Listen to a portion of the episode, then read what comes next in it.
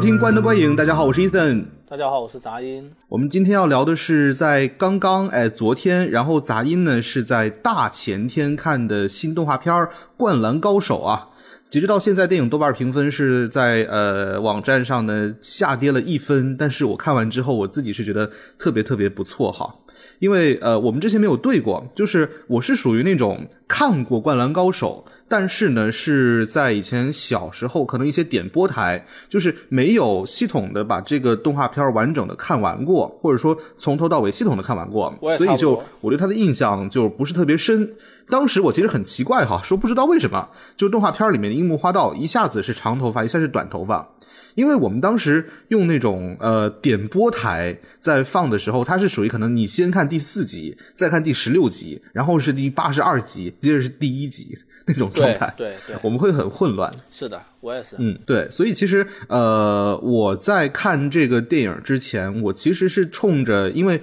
很多人都很喜欢嘛，然后再加上微博上呢，很多的呃看完首映的人也是提出说，这个电影本身它的粉丝属性没那么强，你要就算是没有把这个动画片全部都看完，你也可以去体验一下，然后再加上那种集体观影的氛围，所以我会想去呃看一看。但是看过之后呢，说实话，我真的特别特别喜欢，超越中国乒乓，它现在是我今年的最好的体育题题材电影。哦，是吗？体育题材电影样本有点少哈。毕竟只有中国乒乓，好想一想。呃，嗯，但是中国乒乓也很不错，我觉得。呃，完了，这个电影呢，老实讲，我觉得很难去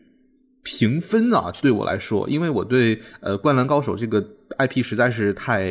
不了解。然后实际上呢，在看这个电影之前，我其实花两天时间哈，呃，原本是计划去在网站上把那个《灌篮高手》的 TV 版去补一下，结果后来发现呢，这动画片有一百多集，我说没那么多时间，所以就对我就说呃，退而退而求其次嘛，我就找了那种就是速看。然后可能是花了几个小时的时间，把这个主要的剧情去梳理了一下。毕竟像以前我其实也是看过《灌篮高手》的，只不过缺少一条线，去把它具体那些情节都串串联起来。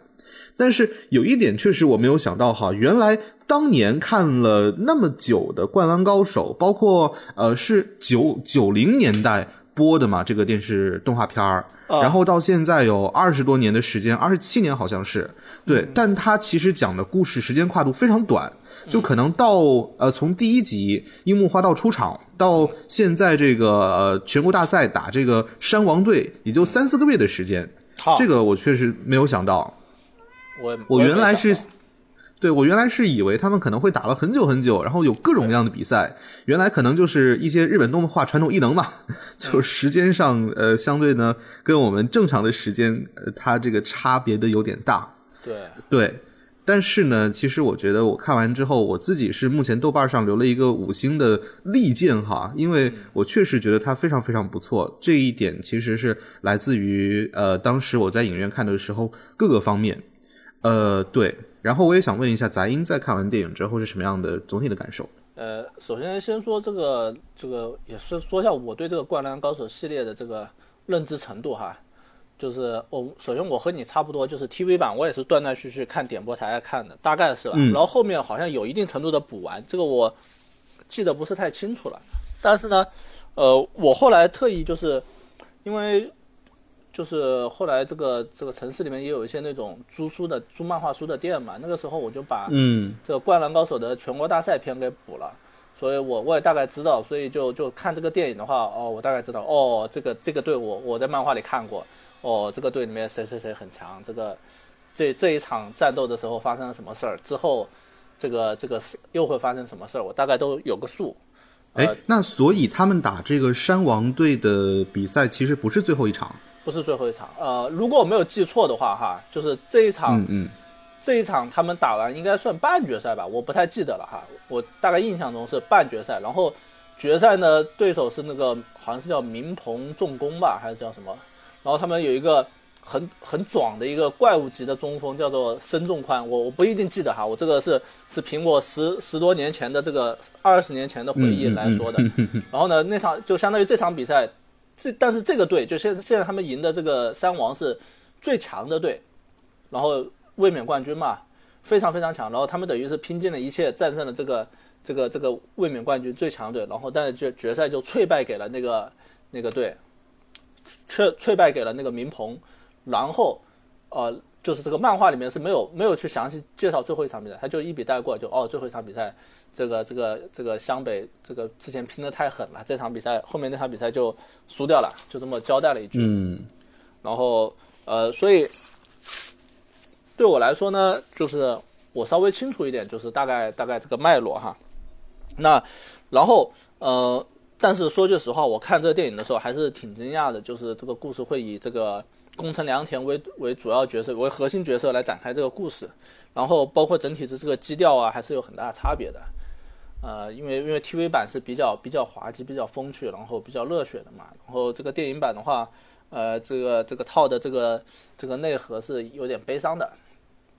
嗯，呃，对，其实呃，关于这一点哈，我觉得也是有一些争议的部分嘛，就包括现在豆瓣上降下来零点一分，就是因为其实很多喜欢《灌篮高手》的人呢，可能都是本身 TV 版的粉丝，嗯，然后他的版版权版呃版权方是那个东映嘛。但是又有小道消息说说那个井上雄彦，就是说漫画的创作者呢，跟东映本身关系啊，后期也不太合，就导致最后甚至没有授权去让东映做《灌篮高手》的动画片儿，这也是直接导致了我们现在二十多年后能再看到。电影院的这个版本的直接原因，但是呢，同时又有另外一点，就是本身这一部电影相对于你叫它是所谓 TV 动画的剧场版，不不如说它其实是漫画的呃一个动画版，嗯，对，所以当中其实有一些内，比如说表现形式啊，或者说是呃音乐上的东西，它其实是没有承接的，这个是很多人现在在网上我觉得呃可能不太喜欢的地方，但也算是一个小遗憾吧，毕竟。说白了就是就是井上雄彦他，他他他不太喜欢，对原来这个 TV 版是不太满意的，所以他全国大赛片也没有授权给这个东映东映去做，然后现在他自己又做了一个这个电影版哈。但是我们必须得意识到两点，第一点是就是嗯，我们绝大多数人对灌篮高手的喜爱都是源自 TV 版，不是源自他的漫画，这是第一。第二点是。就是这个系列，它它以漫画的形式一番一番的这样画出来，其实是更适合改编成一个剧，而不是电影的。那所以说呢，我我看完的话，我我我感觉就是，我我也打了五星五星哈，我在豆瓣也打五星。嗯嗯嗯。不过不过我我我过段时间我会改成四星。应该会改是吗？对，在想到了有什么缺点之后再改一改。不是不是不是，呃是。我我要过了公示期才能改，懂吧？哦，是的，哦，哎，关于那个，顺便打断一下，好像公示期不是一般要求是是四星也可以吗？啊，是没有没有没有，要豆瓣要求五星。我一般都是四星，可能活动不一样。对对对对，反正主要。但是我觉得这个电影打五星可以啊，确实蛮不错的。对，我觉得就是虽然说存在那种所谓 TV 版和漫画版以及电影版三者之间的一些矛盾，然后让一些老的粉丝可能不太能接受。哎，但是。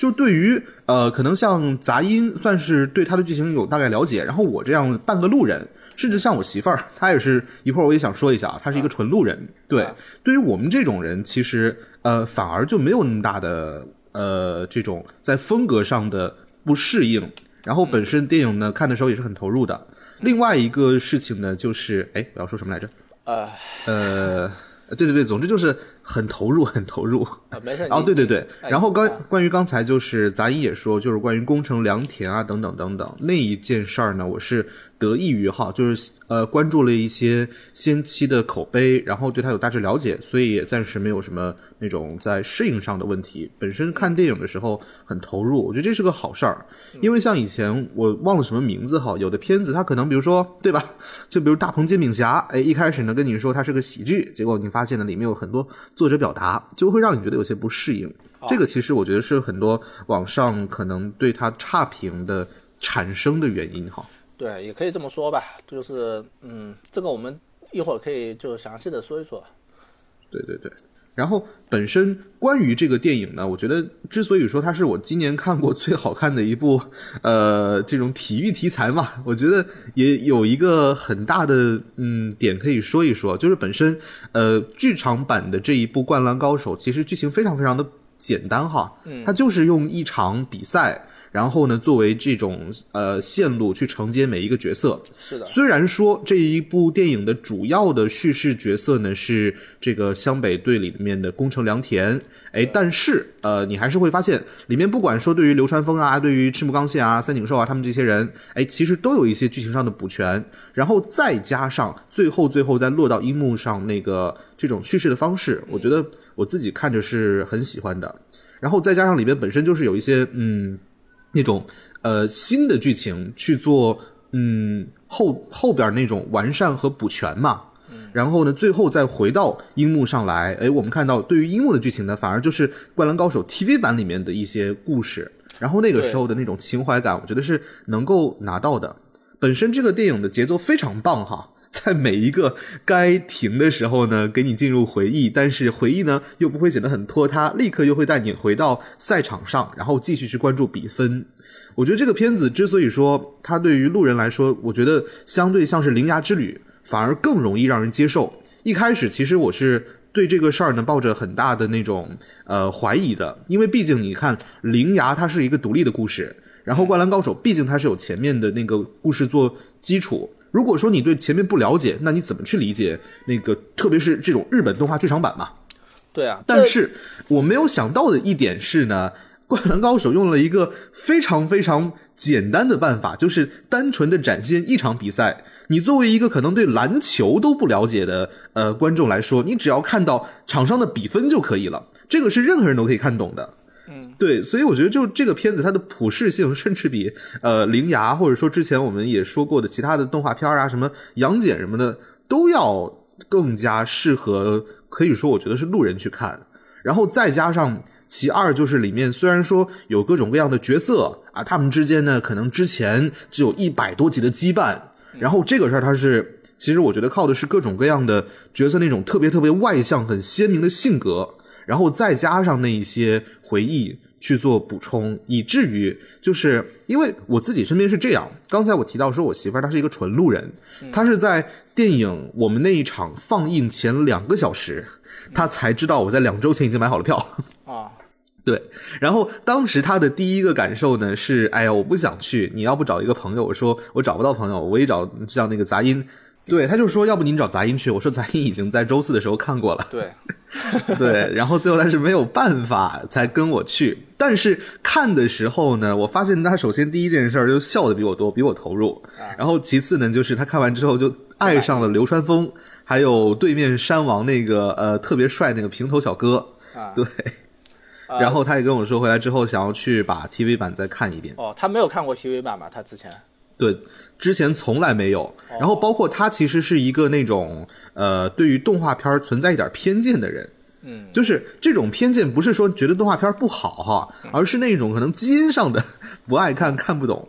这个我也觉得是很多像国产动画片在呃特别院线卖嘛 存在的一个很大的障碍哈。啊，这个但是我觉得哈，就是你刚才也说到了，就是这个井上雄彦他是有一点排斥 TV 版的。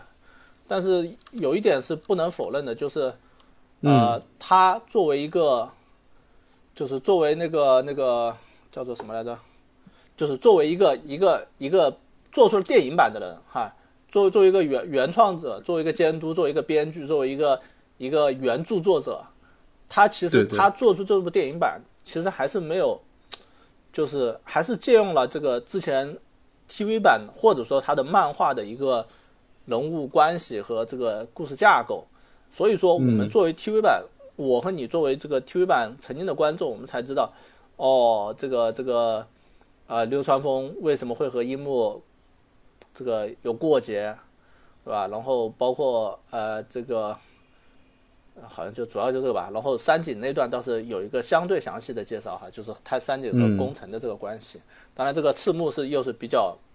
因为没有鱼柱的出场嘛，所以赤木的话就相对来说比较比较空一些。但是呢，对，就是 TV 版里面，实际上赤木也有一个相对于跟他来说的那种宿敌一样的存在。对的，对的。但所以说，就是就是呃，我们就是作为观众的话，其实还是看过 TV 版之后再去看这个电影版会更加有收获一些，而且这个感觉会更加更加完满一些。呃，我对我来说呢，我觉得，嗯，我觉得呃。他把这个把这个主主要角色定为这个宫城良田，一定程度上其实削弱了这个影片的热血程度哈，这一点我觉得是我觉得比较比较可惜的。呃，我当然我明白很多人都觉得，嗯，这个是电影版，这个和 TV 版不一样，他这个井上雄彦的想法和这个 TV 版监督的想法是不一样的这些东西，但是我还是得说，就是我认为 TV 版的选择正确的是正确的，一定或者至少说一定程度上是正确的。呃，他用了一个嗯热血嘛，热血嘛，我觉得工程这个身世，包括工程的表现，都是一个不够热血的一个形象，这点我觉得是比较可惜的一个地方吧。呃。但是呢，呃，就像你说，你媳妇儿，你媳妇儿作为一个纯路人，特别喜欢，我觉得这也是一个很有意思的案例哈。我不知道他看完 TV 版之后会不会有有新的想法，比如说觉得 TV 版更有意思啊，更好看啊之类的。这个，这个我们可以等一下看看他的这个反馈，我觉得是很有意思的。啊，关于这个事儿，其实我觉得我在这儿都可以做一个预言哈。我觉得他看完 TV 版的可能性极低。我我猜的是，行吧，呃。呃，我们就是，呃，我我觉得我们我不知道从哪个角度，我们先去把这个把这个影片阐述一下会比较好哈。嗯。呃，我们要不然先说形式吧，先先说形式本身，因为我觉得形式上井上雄彦对这个 TV 版，当然首先肯定是因为这个这个这个成本增加了，投入增加了，所以他他相对来说创作也自由一些。就是嗯，我觉得他这个形式上是特别好的，因为我我知道大家。作为普通观众，一开始就是看到这个影片开成了拍成了一个三维的，都会有一点，对对对，都会有一点惊讶，或者说有一点不满。因为我们对于日本动画可能最主要的印象，其实我觉得百分之九十九都是围绕在各种各样的手绘动画上，然后可能剩下百分之一是一些，比如像《生化危机：恶化》或者说是那个《最终幻想：圣子降临》这样的 CG，但是。这一种呃很明显的你会看出的这种三 D 转二 D 的动画呢，是特别特别少见的。说实话，对的，说白了就是日本还是比比较工匠吧。说白了，比较工匠，他还是比较热衷于去用二维手绘的动画这种这种特殊的质感。对，而且三炫二在其实在我印象里哈是其实本身并不是一个好代名词，因为很多时候，比如说在我以前可能看到啊，像零八年买的一个变形金刚，嗯，它就是。呃，很多的那一些呃车辆，如果说是普通的不会变形的车，它可能就是一个三 D 的模型，然后渲染到二 D 的画面里面去。其实我们可以理解，就是为了省一些经费嘛。对啊。所以在看《灌篮高手》动画的剧场版的预告的时候，哎，第一个当这个呃樱木花道以这种三 D 的形式出现的时候，在我印象里，第一个就是，哎，难道他是那种像去年网球王子那样的？就是看起来最后会很廉价的一种类型。其实我觉得就是呃，你刚才说到了哈，就是是其实是一个就是二二维动画里面用三维用三维的一个很常见的方原因就是就是有些有些东西它不需要变形，或者说它不需要形变，应该说不需要形变的话，就用三维的方式来来来来表达会是比较比较省事儿的。就因为因为做成三维的话，比较方便做旋转呀之类的那种效果嘛。呃，对，比如说我们很常见的就是某些，呃，包括欧美很多电动动画剧里面也常见，就是呃角色是二维的，但是里面的车呀、建筑啊可能是三维的之类的。然后还包括呃，就是我们之前看的那个呃细田守，细田守也是很喜欢在二维动画里面加入一些三维的场景的，对吧？这样子会表现力啊之类的冲击力会更强一些。对，但是实际上像这种二 D 加三 D 嘛，就是也是有一种另外的问题，就在于可能两个画风之间冲突，我不知道是不是所有人都能接受哈。呃，我觉得还好，这个呃，实际上三渲二是一门很很高深的学问哈。我记得我们之前呃有一部有一部这个也是日本的动画叫《普罗米亚》吧，也算是一个三渲二很成功的一个案例了。呃，这个也是，其实我认为这个是。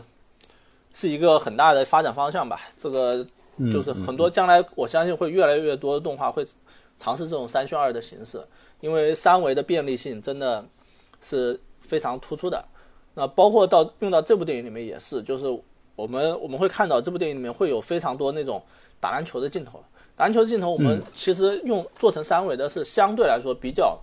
当然我们都知道二维的画面可能会比较有冲击力。因为因为这种这种对抗会可以有一一定程度的这种形变呐、夸张和形变，对对啊对，会比较有冲击力，而且可能一定程度上可以夸张。但是三维的话会，我们会看到一点，就是这种这种角色的动作会显得特别特别协调、特别精细，这一点也是三维能够赋予的这个二维不具备的东西。而且，当然我我也我也特地注意到哈，就是比如说那种双方防守的镜头，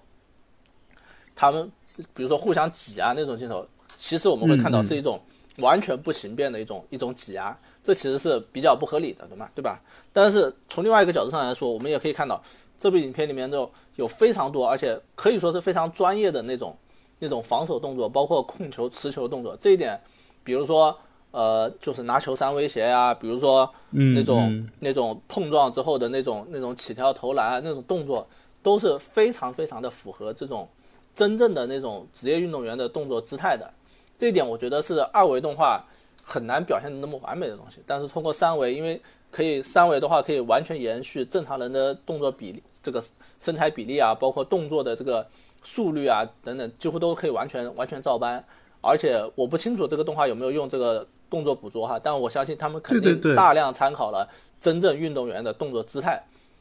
嗯，这个事儿其实我也特别想知道，就是电影很多的动作场景，它到底有没有请真实的演员去表演呢？因为真的很多那个动作好就看的特别特别让人呃触不是触目惊心啊，就是总是有惊心动魄的。啊、对的，对对对这个我觉得是也是可能是井上雄彦考虑三维用三维来做这部动画的一个原因，而且对，但是我不晓得像杂役那一场有没有看到，就是我感觉到个别的一些场景好像是有轻微掉帧的，就那种感觉不像是那个像比如说呃平常帧率的时候掉帧，反而像是有时候那种故意的去做抽帧，但是呢，这个对这个感受就是感觉会。对于可能，比如说你对帧率比较呃敏感的人会比较难接受，因为就是毕竟它是三 D 的动画，所以其实里面的各种动作可能并不是动帧，而是一些静帧去完成的。没有啊，我觉得恰恰是因为三维的话，反而它动作会更流畅一些，相比二维的话，因为二维一帧一帧画嘛，它有很多很多中间帧是生成的，并不是真正画出来的。呃，嗯但是呢，三维的话，因为它是动作是可以可以连贯的嘛，因为就是就是成本相对要就是就是做好两帧之间，再做好中间的插帧，它成本是不高的。相对来说啊，就是所以说，一般三维的动作动画会更流畅一些，这个是理论上讲是这样哈。但所以我觉得，如果你遇到了这个这个掉帧或者说抽帧的情况，我认为应该是这个主创有意为之。呃、嗯，然后我觉得这个，因为它这个这个电影它的这个主要的叙事变成了用三维的，我我发现它这样子多了很多设计哈，这一点是我觉得就是井上雄彦他作为一个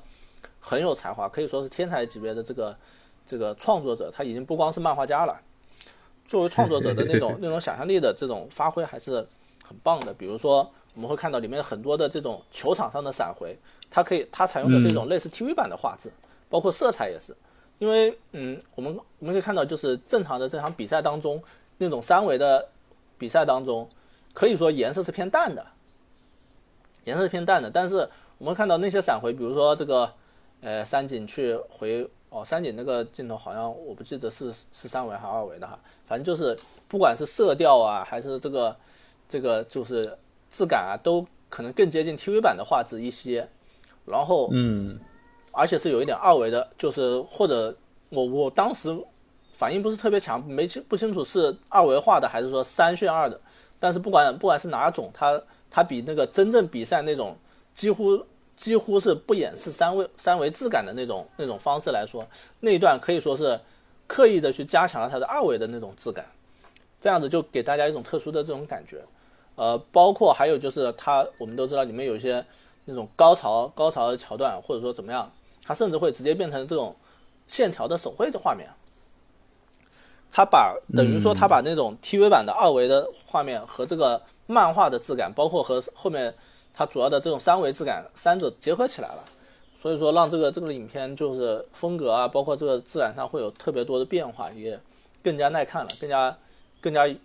视觉冲击力更强了。对你刚才说到手绘哈，其实我突然想到另外一个话题，嗯 就是电影一开场，它不是以一个以那种手绘的形式，然后让湘北的五个人走出来嘛？对对对，对那一段呢，然后当时在我们影厅里就有很多人不约而同的，哎，拿起了手机拍摄，对，就开始。其实我们可以，呃，顺便说一下，当时在也是网络上可以说大火的关于这个影片盗摄的问题哈。不过很有意思啊，就是当时跟我们一块儿观看的场次里面呢，就有一个人当时也是大喊，就是说那个大家请不要拿手机拍荧幕啊，不要盗摄啊，等等等等。然后后来大家又收起来了，不拍不就白来了吗？你因为我相信哈，说说句实话，就是很多人，嗯，都来到电影院去看这部电影，都是为了记录这个自己的青春哈。那怎么记录的？那除了在外面拍照，可能就是在里面 拍照了。就 因为这部片子，我们说句实话哈，就是呃，肯定就是想要拍照或者说会拍照的人，绝对比什么什么《龙与地下城》《盗贼荣耀》啊，嗯，这这类影片要要多得多。因为还是像之前说《铃芽之旅》一样的，这已经成为一个一个社交事件了，对吧？那嗯，大家都都怀着这个这个并不完全是看一部电影的心态去来来电影院，所以对对对，都知道嘛，这。对，关于这个事儿，其实我也正好有那个经历嘛，就是呃，当时周四的时候呢，我帮着做签到，然后当时就有一个大哥过来说你们在做什么东西，完了跟他们聊了一会儿，就是说是呃，应该是他太太，他是应该是在学校做老师，啊，然后呢，他太太陪着他来去追忆他曾经的青春，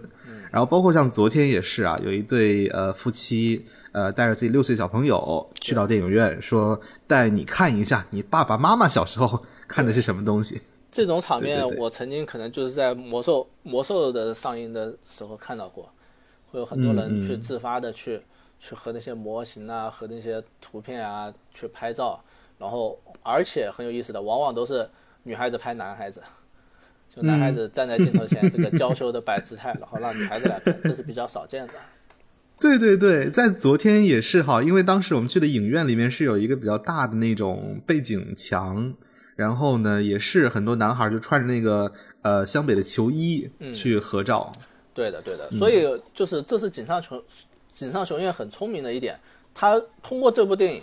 的三维化，一方面就是拔高了或者说让自己超脱出了这个 TV 版的这个定位，另外一方面呢，他又通过里面的细节去打通了这个 TV 版的这种。这种二维质感和漫画的这种手绘质感之间的这种这种这种连接壁垒吧？对，所以说所以说就让这部电影可以说从画面上是，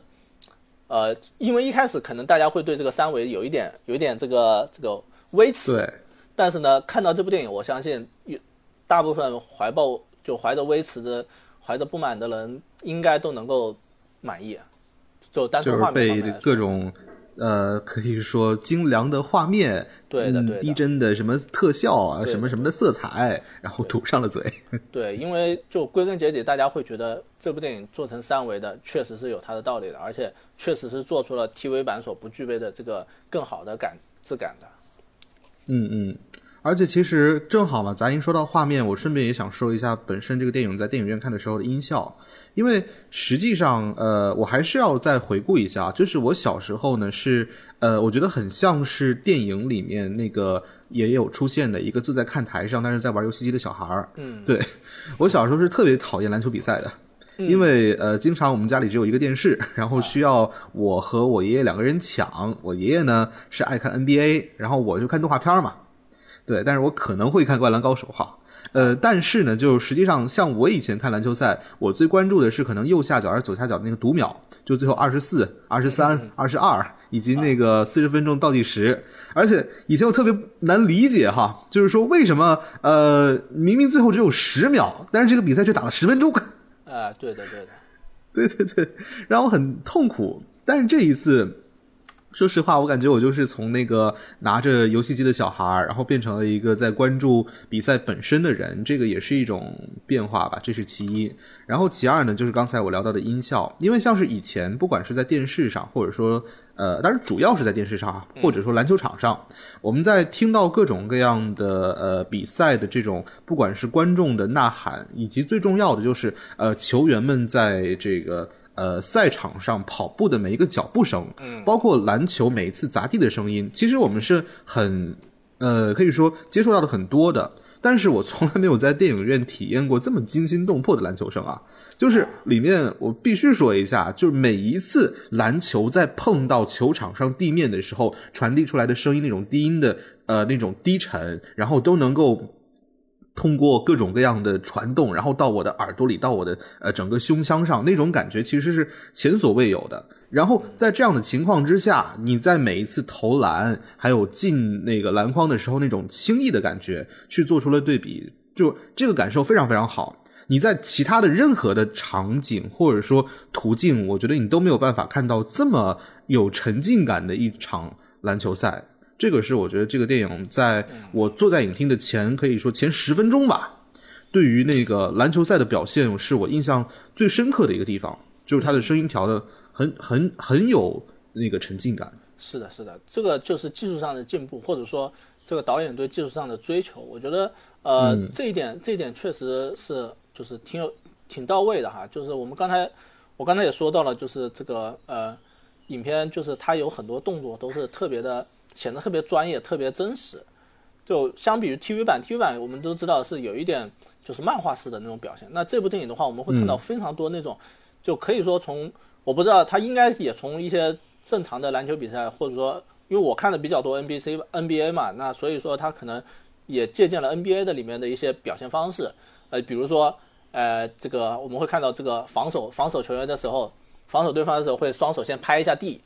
对吧？那有时候会啊，不是每次都会，就双手先拍下地哦，然后再双臂张开，然后包括进了球之后会有这个呃这个击拳或者说是拍手之类的那种那种鼓励动作，包括这个呃罚球罚球，不管是罚进来还是罚丢了哦，会和身边四个队友再都拍一下手之类的，这都是在 NBA 也很常见到的一些这种形式动作。那么说这种这种这种这些细节，这种小细节放到电影中，我们会就会我们就会有很很。很明确的那种感觉就是，哦，这部电影很专业，而且非常非常真实。那导致了一个什么结果呢？你刚才说了音效方面给观众的这种这种真实感。那我我觉得另外一个肯定大家也也有体会，就看过的人都有体会，就是大家会真的把这个当成一场比赛，而不是一部电影去看。对我我们会看到很多很多次这个关键的进球，现场的观众就已经发出好这种这种这种高呼声。那对对，如果说如果说他们。需要去提醒，需要需要去，已经意识到了，呃，这这些是已经设计好的一些影片的动作、影片的表现、影片的桥段，而不是什么真实发生的比赛，不是什么偶然性的发生。那理论上讲，他们是不会去这样庆祝的。那恰恰是因为影片给了观众足够的沉浸感，才导致，才导致就是这个比赛，比赛这个这个这个电影能够给观众这种这种近乎于真实比赛的这种这种体验。那我觉得这一点是他做的特别好的一点。对对对，关于这个事情，其实我也觉得是无独有偶哈，就不仅是杂音那一场，包括我看到的这一场，其实有同样的事情，就包括最后一个进球的时候那种欢呼等等等等。呃，就包括其实刚才我做了一个笔记，就是杂音不是说嘛，说感觉看完 TV 版之后呢，你再去看电影，本身那种体验更完整或者更完满，我觉得是。但是呢，此时此刻，就对于可能如果说还没有看过这一个。嗯，电影的朋友来说，就是抓紧时间，尽早在影院找一个人多的，可能就很多人穿着队服去看的这种场次，然后一块儿去。你的感受呢，跟你自己在家看，或者说呃，可能呃很幸运的包场看，感受一定是截然不同的。这个片子的群体观影体验特别特别的棒。嗯，对的，呃，对对对，就是所有的可能观众。不能说所有吧，就百分之至少四十的观众都能像是呃在看一场比赛一样，然后因为里面的每一个这个输球感到失落，在紧张的时候呢一声不发，感觉针掉到地上能听见，然后在一个关键的进球的时候可以去欢呼等等等等。对，就这个事儿，我一直觉得哈，就是在咱们这儿，就那个在在咱们国家，其实我自己遇到的很少，包括像是我们这个城市也是，因为其实真的呃看电影有这么大的反应，或者说会鼓掌会欢呼的人其实很少，包括甚至看那个呃首映也是，我知道以前说很多人喜欢看首映嘛，就是因为呃粉丝很多，然后呢会有各种各样的那种，比如说拍手啊、拍大腿啊等等的那种表现，嗯，但是其实就我看。的几年的首映下来的经历哈，就感觉这个事儿其实特别特别少。对对对，嗯，然后反而是像《灌篮高手》这一个电影，我其实觉得，如果说我当时也去看了片子的首映的话，或许那个时候的感觉哈，就整个欢呼啊、呃振奋啊那种感觉，可能甚至是不会亚于像当年《复仇者联盟》上映。当然，呃，比较可惜的一件事儿就是，像《灌篮高手》呢，毕竟他没有复联那么大的人运，就是粉丝基数，然后呢，没有去办法去做到一个大的影厅里可能将近坐满，就是大家都在欢呼那种事儿。但是这种群体观影的那种振奋的感觉，确实是很少见的。它真的和一个观看真实的呃体育比赛感受特别特别像。是的，这种就是能让大家能让观众感觉到自己不是不是一个这个呃独自一个的这个这个死宅的感觉，还是很不错的。呃，那我觉得说回这个电影哈，呃，就是在这方面，我觉得是电影做的特别好的地方。那、嗯呃，我我觉得我我有一个，就是我我尝试以一个就是呃比较比较比较就是从从这个不管是热血动画、热血动漫，嗯还是说从这个体育竞技竞技比赛的这种这种影片的这个角度来看哈，所以我觉得从这方面来说，这个井上雄彦选择从这个从宫城良田角度来来叙事是有一点有点可惜的。说句实话，我认为这方面他我不知道我我不知道他的心态是什么啊，但我感觉他是有一点刻意的和这个 TV 版区分开来而做的这么一个可以说另辟蹊径的选择吧。呃，我不知道我不知道我我漫画我不太记得有没有这么长一段就是关于宫城良田背景的这个介绍哈。呃，嗯，听说那一段应该是原创的。哦，原创那那就合理原创的了，对，那就合理了。那呃，我觉得他这一段是有一点，呃，有点日式，有点日式，就好像就像《铃芽之旅》里面这个铃芽也要有一个，也也要也要失失去母亲一样，就是、呃，日本日本的观众很喜欢以一种，呃，就是呃，不是不是日本观众，日本的创作者很喜欢以一个就是比较比较悲伤的背景来来来讲来讲一个这个振奋的故事吧，或者说怎么样？那我觉得在这方面，不管不管是从中国观众还是从国际观众角度上来说，可能不一定会有那么强烈的共鸣，至少说不如 TV 版那么强烈的共鸣。呃，嗯嗯，这一点我觉得是这个选择是值得商榷的。嗯，对，就是说工程这个角色，实际上他的很多动机是他内心的一些创伤驱动的。对的，创伤驱动的，呃，呃，然后而且就是，嗯，比较可惜的就是，其实我觉得，如果说他能拍成，比如说这场比赛哈，这个或者说不说这场比赛，就说就说这个全国大赛片，可以拍成一个类似于，就包括可以说就说这场比赛吧，这场比赛前后，那如果说能够拍成一个电视剧，拍成一个，呃，可能十十多集吧，十多集，嗯，灌篮高手完结篇。对的，也不说完结，呃，可以说完结篇，就就完结篇，或者说最后一战吧，是吧？最后一战的这个、这个这个这个章节，那可能拍成一个哎，等十一下集左右，我正好等一下，等等等，我正好看到一个那个标题哈，嗯或者它可以叫呃《灌篮高手最终季完结篇前篇》。对啊，这个还可以说一下哈，就是我们都知道这个这个影片的片名叫做《The First Dunk》，对吧？Slam Dunk，呃，First Slam Dunk 就是呃就是这个就是呃第一第一次扣篮，灌篮。对，就好像就好像美国队长叫做 Captain American the First Avenger，美国队长第一复仇者一样，这个是叫呃，比如说叫呃灌篮高手第一第一次灌篮，对，这也是当时就呃电影的预告片刚上线的时候，因为本身里面的信息量也不高，嗯。然后就很多人猜测说是不是还会有 the second，然后的 final 但实际上实际上我们都知道，我们看完电影都知道，这这个说是说叫 the first slam slam dunk，其实更接近是 the last，对吧？嗯，这是其实是算是里面某些人，包括影片某些角色的这个这个最后一次灌篮了。那么说，呃，这个一定程度上，呃，一定程度上也也代表了这个，也表达了这个井上雄彦的心态。井上雄彦第一是说，First 是什么呢？First 是因为这是他第一次执掌执掌这个系列拍的拍的拍的这个动画化，不是说动画化，就是就是呃动画化的一个一个作品，对影像化的一个作品。那然后我们看完之后，我们都都能够大概能够知道，这应该也是《灌篮高手》的最后的完结了。他以后应该都不会有《灌篮高手》的作品出现了。然后嗯他相当于他他最后过来说，之前那些大家大家都就是对他来说差点意思，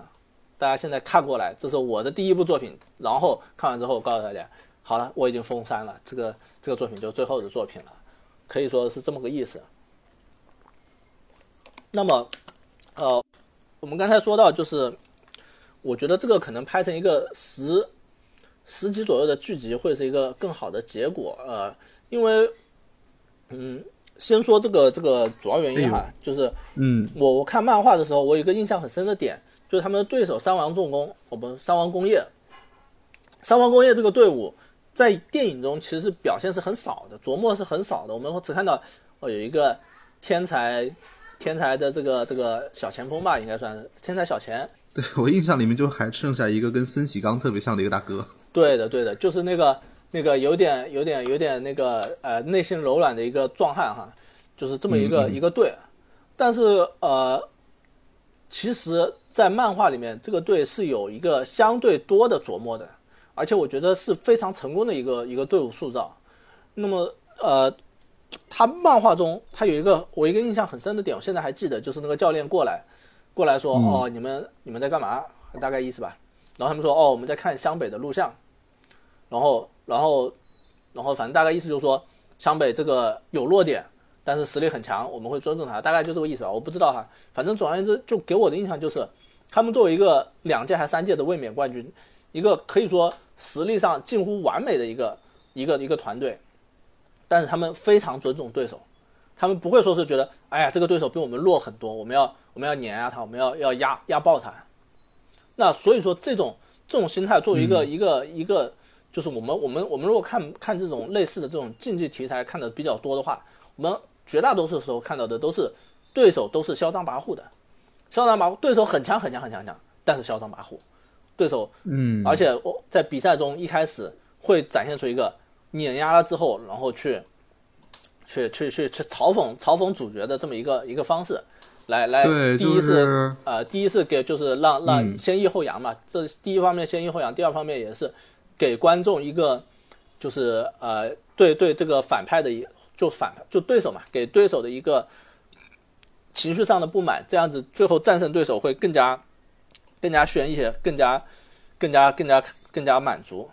但是嗯，对，井上可雄彦是能常规热血漫就是这种，比如说最近我看那个是呃《鬼灭之刃》，啊，先是对反派虐主角，然后主角想到回忆，就是主角对对再打反派，然后反派在回忆，反派再虐主角。对，可以这么说，就是呃，其实电影其实这部电影其实也是有类似的方式哈，我们都知道，我嗯们待会儿会说，就是所以说哦，我看漫画那段，我就给我的最大的感觉就是，啊，这个这个三王是三王工业是真的是一个可以说是没有缺点的队，嗯，因为常，规其实关于这一点在，嗯，在那个动画片里面是有暗示，就是他们经常说，哎，这个方法我知道，那个方法我也知道。对对对对的，就说白了就是呃，我我觉得有点可惜的就是这个三王工业的琢磨是有点少嘛，在这个电影版里面，嗯我们没有足够的。他他对他这个实力的表现，基本上都是在赛场上哦，我去过了你，我去我去防住了你，然后我去领先你很多分来表现他们的强大。但实际上，我觉得在心态上的这种这种表现，我觉得是有一些不够的。那这一点的话，甚至说还稍微有一点点，就是显得他们是有点有点轻蔑的，有点有点瞧不起这个湘北的。比如说这个教练说：“好，我们我们要第二节开始就要领先他们二十分之类的。”这但我觉得这个方面是有一点有一点点背离漫画的哈。如果说能够把漫画那一套、哦就是说对对对，就是说，实际上在原作里面，他们的目的可能确实是要碾压湘北，但是他们不会说盲目的自信，对而是说会通过各种各样战术配合以及对对对手的研究，他们去那个主攻他们的弱项，然后去实现这个打败对方的目的。呃，对的，对的，就说白了就是他们是一个非常非常专业、非常非常就是职业的一个团队，像他们他们就好像一块一块这个无法停止的石头一样，你你没有办法敲碎它，也没有办法阻止它。他们不管怎么样，他们都在都在以一个匀速的方式前行。这种这种这种这种稳定性，其实是一个一个球队非常难得的素质，在在这个就是真正的竞技体育当中，而且在影片在这个漫画中也表现的特别，就给给大家一种就是足够的强的压迫感，就是啊这个队真的很强，就是有一种感觉就是就是每一个球员都比湘北的球员要更加全面、更加优秀，而且还更加冷静。这种这种感觉，这种这种可能无懈可击的感觉。那呃，我们看到电影中有一些表现，比如说那个中锋还会投三分，对吧？就是包括呃，你们对手几乎每个人都不会像三井寿一样的累累很累，对吧？然后这个宫城良田对位的这个这个控球后卫也比他高，然后 之类的啊，包括小前锋，小前锋还比流川枫会传球，是吧？然后剩下那个大前锋。比樱木花道球商高，虽然那大前锋我都我都我都不记得长什么样了。对，所以实际上说到这个哈，正好我想补一嘴，就是在看呃比赛的一部分的时候，我其实特别需要一个解说。对的，对的，因为而且那几个对手其实都是秃头，都是秃头，所以我我有点分不清了。当然，因为我当然看过篮球比赛，比较清楚啊。嗯，我要解释一下，就是我这个解说是在于我没怎么看过篮球比赛，我我知道，我不晓得每一个队员的分工合作应该怎么做。对的，这个时候要是有人能跟我说，哎，此时的状态是什么什么样，可能就更好一些。对，所以所以我就我就我就准备说嘛，就是因为这方面我还是看了不少篮球比赛的，所以我大概能知道哦，这个这个规则是怎么样，怎么样，什么时候加防哦，有三秒的问题啊之类之类之类的。但是归根结底，其实其实这个外行。外行看个热闹也也就够了哈，也大概能明白。然后呢，呃，影片就是就是就是在这方面，它技术上是是很是很到位的，所以可能也就是因为这个原因，你需要一个解说来解释哦，这个场面上是什么情况。因为因为它它很专业，它不像不像这个呃，可能 TV 版的话会相对来说处理的更加更加漫画化一些嘛。这个这个我觉得啊对，呃，这方面我觉得还可以。然后呃。我我不知道你有没有看过一个电影哈，就是那个呃热血高校，嗯，热血哦，就是那个对小栗旬那个什么什么的，对对对，称霸铃兰。然后其实其实他在这个这个这个三王工业三王工业，他这个这个队伍的这个设定上，风格设定上，其实有一点点模仿了，呃，不能说模仿啊，这个这个谁谁先谁后还不一定呢。就是有点类似于，就是那个《热血高校》第二部，他给我让我想到《热血高校》第二部里面的这个这个对手，就小栗旬在的这个叫铃兰嘛，铃兰高校。铃兰高校它它的特点就是，就是跟这个跟这个差不多，跟跟他们这个这个湘北差不多，一群不良少年，然后穿虽然穿黑色的校服，但是大家各每个人穿法都是这个千奇百怪，这个群侠乱舞，群魔乱舞 啊，然后就说白了就是混乱。他们的特点是坏然后他们的对手呢，就是那高校，我忘记叫什么名字了，呃，忘了叫什么名字。然后他们那个学校也是那种很多人剃光头，剃光头代表什么？剃光头其实代表着一种秩序，代表一种一种精准和这个就是遵守规则的秩序。然后，然后就是那个热血高校，他们后面那个小利群带人去打到他们学校的时候，也是我看到那学校很干净、很整洁，然后也不像那个什么他们那个铃兰高校里面到处都是涂鸦什么的。哦，然后大家都衣着整齐，剃着光头，然后然后去打的时候也是很有礼节的。他们是正正常常，他平时那些学校是真的在读书，然后再再去练剑道啊之类那些东西。然后然后桌面也比较整齐，然后开战之后也是相对来整齐划一的这么一个状态。啊，当然他们最后被主角打败了。就这方面，我觉得也算是可能是应该是日本文化的一部分吧，就是他们的那种。那种，比如说那种，就是体育体育院校的那种那种，就很多体育生的那种，那种那种上午的状态。然后，但是呢，又有那种，也有可以说是类似军人似的，或者说就是军事化的那种那种统一性和那种严格的秩序。他在影片中能得到体现，我觉得是是挺有意思的。嗯，你这样说，其实让我想到八百。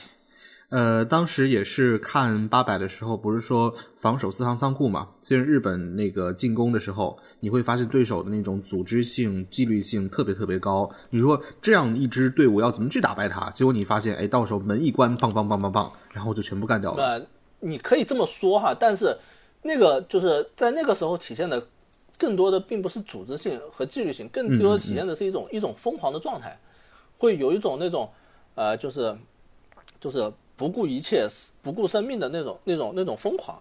这我觉得是有一些差别的，因为现在他们毕竟是和平时代了嘛，哈，他们当然也有那种就你说就就是那种尚武的精神是是有一些类似的，但是更多的是我认我认为是一种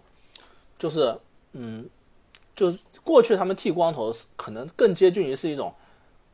不顾一切就放弃一切的姿态。那现在可能剃光头更多的是一种，呃，我们是要要统一起来，要要就说白了就是我们现在类似于高校说法，就就就中学的说法是叫禁止奇装异服，禁止这个夸张发型。那什么发型不夸张？光头最不夸张。所以说有一有一些类似，但是有一些区别。那我想说的就是，呃，这个影片我认为。对这个呃三王重工哦三王工业的这个塑造有一些不太够，也导致我们看的时候可能并没有那种就是哦这个湘北遇到了一个无法战胜的对手的那种那种紧迫感，这是我觉得是第一是有点可惜的地方。嗯，也是如果说把它做成一个 TV 版的话，我相信这方面可以做更多的笔墨来表现。对，就是换句话说，虽然呃湘北是打败了山王，但是如果说你对山王的塑造不够的话，你会显得他好像没那么强。对他更多的强只是体现在赛场上这种这种强，而不是体现在心态上的强。因为我们都知道，呃，一部一部这种热血题材或者说体育竞技题材的这个影片的话，其实很重要一点，并不是说哦你的竞技状态是怎么样改变。竞技状态，人家人家对手肯定是竞技状态，包括竞技水平是比你高的，就比主角高的。那主角为什么能战胜对方，在于心态。那重要的就是要体现出双方心态，或者说双方人生经历上的、履历上的这种差别，才能够体现出哦，为什么主角能够战胜他？这是这是热血题材的一个一个常规套路吧？呃，那既然说到这个这个常规套路哈，我我觉得我们可以稍微再再分析一下。就是嗯，作为一部这个体育竞技题材的影片，其实归根结底要探讨的就是两件事。第一件事就是他为什么要战斗，就是要找给给主角找到一个强有力的这个战斗的理由。第二是他为什么能赢，这个就就体现在这个主角呃，一方面是牺牲了什么，付出了什么，另外一方面是主角得到了怎样的改变，他的。主要是心态哈，心态上面得到了怎样的改变扭转，才才能让他赢。不管是什么样的，不管是什么样的影片，什么样的体育体育题材影片，几乎都是围绕这两点来展开的。然后如果说这两点处理的好，那这个题这个影片就是热血的，就是就是有感觉的。所以说我我觉得，如果说我们我们可以去尝试的去看一些，就是比较经典的这个这个体育题材的电影，我们会发现基本上。越是优秀的影片，这两点往往都是做的最好的。呃，先把洛奇和奎迪看完。呃，你没看是吗？呃，行，我我想一想哈，有些比较经典的。呃，洛奇和奎迪你都一部都没看是吗？呃，我有听说过。哦，行，这个这个可以看一看，可以看看，但比较长哈，就光洛奇好像就六部吧，然后奎迪有三部。我以为只有四部。没有没有，四部是绝对不止，我忘记是五部还是六部了。反正史泰龙是那种，就是会把会把一部影片拍到没有人看为止，然后 然后他再找一个接班人接着拍的那种程度。敢死队还要拍四吗？不是？对对对，那包括这个这个第一滴血，也是啊，就是呃这个不说了哈，就是呃我想一想，我找一个经典的体育题材，这样一说，我反而有点想不起来了。嗯，哎，我还真想不起来了。这不太应该啊！这个这个还是一个很重要的论点论论据哈，我们还是需要去去找一找这种类似的才好才好去那个啥。好，我想到了那个呃，摔跤吧爸爸。嗯，摔跤吧爸爸你应该看过吧？嗯，你说啊，对，就是呃，我们会会知道，就是摔跤吧爸爸爸爸里面，就是这个这个这个影片，它是讲一个日本的哦，不是。那个那个叫做印度的印度的小女孩，印度小女孩呢，她她她去，她她在她父亲的这个强制要求下，可以说是这个压逼也不能叫逼迫吧，就是就是强威逼压下利诱下吧。啊、也不叫威逼利诱，就是强压下去让她去做一个就是摔跤运动员，女性摔跤运动员。这个在日本的世俗观念里面是不太合适的。嗯，这个在印度的世俗观念里也很不合适。我老说成日本，就就总而言之，但是呢，她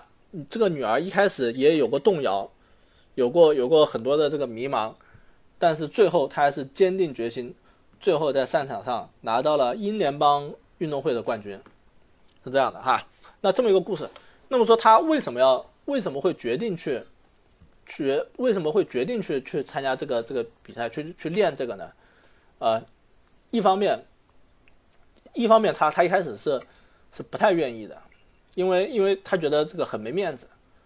因为因为印度的观念是那样嘛，然后之类的，然后而且很辛苦，这是肉眼可见的。那么说有两件事，导演设计了两件事情，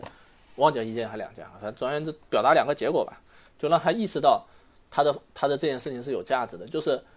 他去参加了一个他朋友的同龄朋友的婚礼，然后他朋友说他很羡慕他，说你在这个年纪，你可以去努力去争取自己的事业，但我只能嫁为人妻，然后将来就生孩子了，这点让他感触很深，然后也意识到就是这种付出，他应该庆幸他能他的付出是有回报的付出，而不像其他人根本连付出的机会都没有。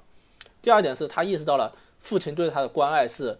是发自内心的，而不只是说像一个像一个像一个这个很严厉的人，只是会去压迫他，只会去逼他。而实际上，这是这是父亲希望他能够对自己，希望女儿能对自己的生这个这个生活为自己的这个生命负责的一个一个方式。那这两点就给了他坚持下去、继续锻炼的动力，这也让他能够那个就是坚持下去，能够能够把自己的这个水平提高到一个很高的程度去参加那个比赛的原因。然后他最后参加那个比赛，呃，然后也是就是。就是就是一开始很劣势，很劣势，最后使出了一招，就是传说中很罕见的一种取胜方式，来得到了一个很很高的分数，来战胜了对手。那当时他的原因就在于，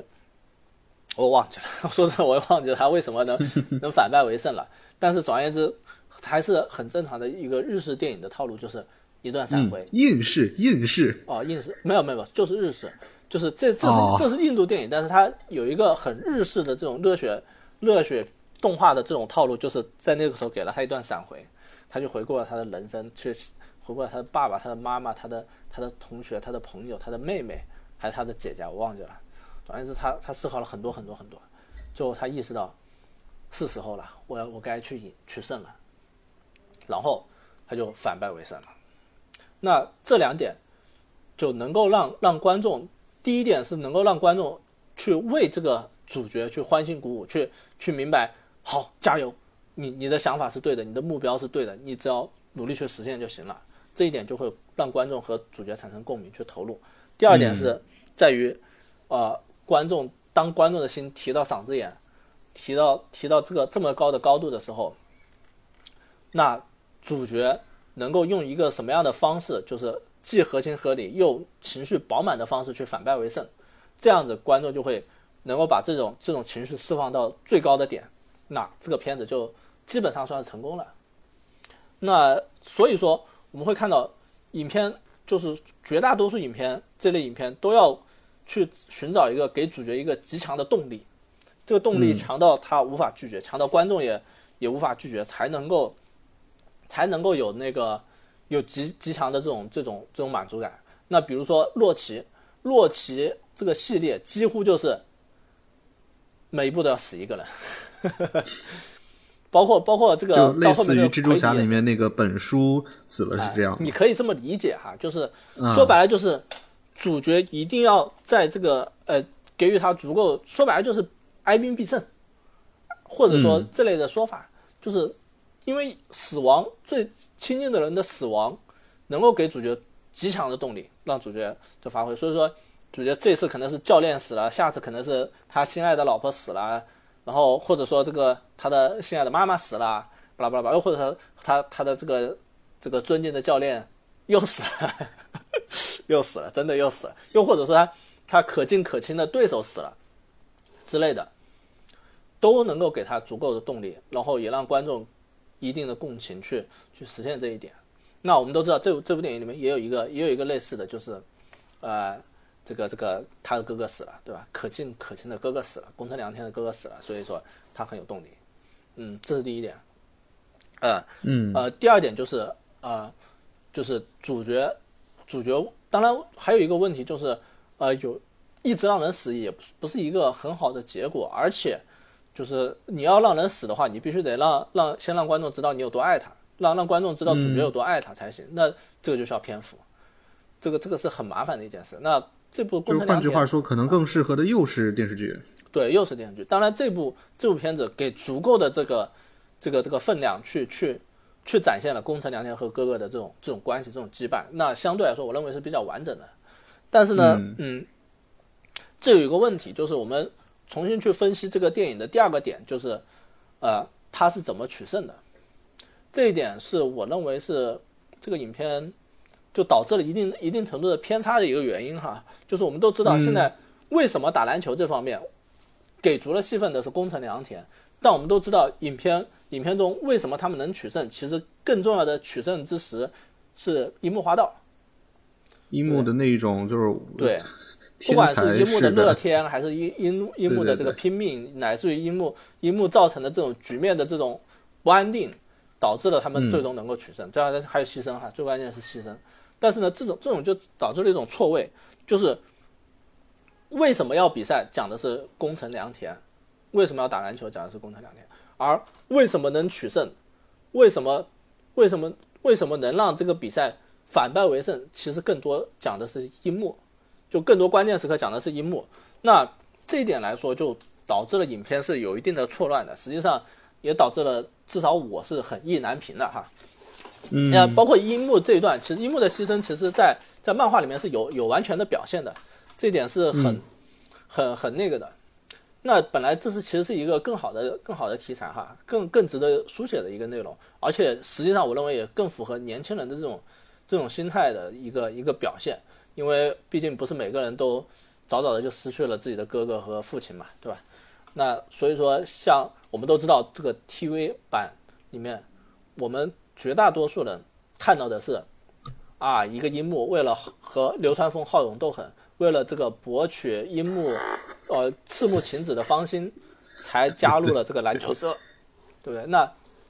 那那个故事讲的是，哦，他为什么要打篮球？是因为哦，他他他他他喜欢这个赤木晴子，他他想要和流战胜流川枫，所以他加入了篮球社。嗯，这一点的话。没有那么苦大仇深，但反而可能更符合年轻人的思维，所以说我觉得这是一个合适的处理，呃，不说不说优劣哈，至少是合适的。那么是我们接着往下看，就是他为什么能赢，在于就是这种，一方面当然是在于他他好勇斗狠的心特别特别强啊，极强，这是这些一方面这是基础，这这当然就是这也是很多热血漫画的基础。那还有一个很重要的原因就是。樱木他在这个过程中，第一一定程度上他爱上了篮球，那也是这个这个我们都知道《灌篮高手》系列有一个核心主线，就是那个赤木晴子对樱木说的那句话，说什么？樱木，你知道什么是灌篮吗？灌篮就是把篮球使尽全身力气狠狠地灌进篮筐里，这个就是灌篮。那这这个说的是什么？说的就是就是体育的精神。那所以说为什么？就是樱木从一个门外汉，从一个这个这个这个古惑仔，从一个这个这个混混，变成一个变成一个这个这个热爱篮球的运动员。我不能说热爱，成为一个优秀的篮球运动员，在于他发现了篮球的魅力，发现了挖掘出了自己对篮球的热爱。那这个所以说他热爱了篮球，热爱了灌篮。那另外一个，然后接着是什么呢？接着就是他愿意为篮球付出，这个付出甚至高于。或者说一定程度上高于，就是他最初对这个赤木晴子的爱，所以他愿意去投篮两万两万球，去练练这个投篮，然后包括这个他愿意去把自己那头秀发给剃掉，对不对？这其实都是说白了就是就是就是我们说的他为什么能赢的一个一个一个一个方式的设计，在于他愿意付出，他他在心态上得到了得到了提升，所以说他最终决定。我我要去牺牲自己曾经引以为傲的那些东西，去做一个可能一定程度上哈被失去了当年那种桀骜不驯的棱角的这么一个一个混混，而去做一个这个优秀的篮球运动员。那我们都知道，这个同样流川枫也有流川枫和樱木不对付，但是后面他们愿意互相传球，甚至说甚至愿意去击掌，对不对？就是那这种这种这种激励是是影片的一个很重要的原因，就是就是说白了就是就是最后他可能啊眼看打不过了，当然我们都知道影片里面眼看打不过了 是做一个闪回，闪回之后就回来就打过了，但是实际上我们都知道其实很很多地方其实是是就是在漫画里面或者说在 TV 里面其实并不一定要通过闪回才能够觉醒，而是通过现场的表现，比如说我们都知道赤木刚宪。在眼看要落后的时候，鱼柱到了现场，好像是拿一个萝卜还是拿一条鱼吧，就说：“呀，你想要做咸鱼嘛？”之类的。我我都已经把我的，把我已经放弃了自己的梦想，把我的梦想寄托到你身上了。你要让我失望嘛？之类的这个表达，那导致了这个赤木有了力量。这个当然比闪回要更加不拖剧情，这是第一个。第二个也是，也是更加更加就是更加带感情，对吧？那那所以说这这这几个方面我们都知道在。在电影里面，一定程度上是缺失的。第一，鱼柱是完全删掉；第二，是我们如果说不看 TV 版的话，不看漫画的话，我们会很好奇，哎呀，为什么流川枫给樱木传球会是影片一个这么大的转折？包括樱木一开始，哎，为什么樱木不喜欢流川呀？对吧？然后包括啊，樱木和流川击掌，为什么会是影片这么大一个高潮？对不对？这些我觉得是比那另外一个角度上来说，宫城良田他最后的爆发。到底源自什么？我们可以说是看不到的，对吧？我们会我们会可以说就是最后宫城良田他为什么为什么会从一个啊，他也也也，当然他从前到后其实都差不多哈，但是他最后为什么能从两人的包夹中突破出来？到底因为什么？其实这一定程度上在心态上，在在情绪上，我认为是有有缺失的。仿佛他好像他以前都不知道被包夹了之后可以从两个人中间钻过来一样，那所以说这方面呃，我认为是就是锦上雄彦刻意与这个这个原著区分开来，而导致一定程度上的错位吧，这我觉得是比较可惜的。这一定程度上也是因为就是如果他做成一个 TV 版的话，他可能会有更多的铺垫，更多的表达。可能会更好一些。是，但这个事情其实我觉得可以倒回去说啊，就如果说他能够去接受 TV 版的话，可能《全国大赛篇》呢早就已经做出来了，我们也看不到这部电影。所以，哎，也都是 时事，然后造就的现在的状状态吧。但不管怎么样，而且就是我说不管怎么样走到这，我我 那你说，就是不管怎么样走到现在，我觉得至少观感还是非常不错的。对，呃，而且我我特意看了一下，就是。就是我看了一下影片，影片的时长，嗯，有一百二十分钟。对对对。呃，对于一部动画来说，动画电影来说，一百二十分钟算是一个挺长的时长了。除了除了皮克斯那种不计不计时长的哈，就是一般来说，我们就看一个那种日本的动画呀，包括那些，基本上能做到一百二十分钟都是很很舍得的一个程度了。那我觉得有这么一个时长的话，确实你要去再加一段什么。樱木和这个流川的这个这个感情线呀，这个或者说赤木晴子的表现呀，或者说赤木刚宪的背景啊，包括呃三井寿当然还有一些哈，三井寿那个程度差不多了，去加一段其他的支线的话，确实是有点有点多。然后包括我们之前还说了，是不是想要给这个三王加一些内容，那可能都不太适合加了，因为已经够长了。那所以说的第一就是我觉得，呃，这个可能如果说做成 TV 版的话，会更加。更加饱满一些，这是第一个。第二个，我觉得这个可能不太适合以宫城良田来作为这个叙事的主线。这个，嗯，这这我觉得是影片的两个缺失吧。然后，呃，而且而且我不是对宫城良田有什么偏见哈，我我我领的周边就是宫城良田七号的这个周边。你 你确定你领工程不是因为你来的晚吗？对对，但是但是我我。我我我看完影片，我觉得哎，我领的挺好的，正好领到了主角的这个周边。哎，是这个事儿，就是看啊。如果说以后有机会的话，说不定呢。你说要网飞或者迪士尼，说你这个电影做的不错，要不我到时候跟那个梅艳芳似的，给你整成一个五集的短剧，然后怎么样怎么样？其实我觉得都没有，呃，怎么说呢？还好吧。就是我觉得主要是。就是呃，对我们来说，或者说对观众来说，呃，《灌篮高手》作为这个《灌篮高手》第一灌第一灌篮哈，嗯作为一个这个呃这个系列的完结，作为一个青春的完结，我觉得是够的。嗯那我我刚才说的那些，其实倒不算是对这个《灌篮高手》系列或者说《灌篮高手》这部作品的批判，而是更多的是在于我们作为一个呃热血热血题材的这么一个这么一个一个系列或者说一个类型的这么一个思考吧。所以就是它做成《灌篮高手》，它本身就不不光是做一个啊所所谓的热血热血动画的这么一个一个系列存在的，它一定程度上也承担了很多就是观众的回忆啊，观众观众对这个这个体育题材这个特殊的兴趣啊之类的很多很多方方面的这种这种这种这种这种希望吧，所以也单用这个体育竞技这个题材来来限制它也不一定哈，嗯。也不一定，所以所以我觉得就是大家也不要觉得我是在在给这个电影做恶评，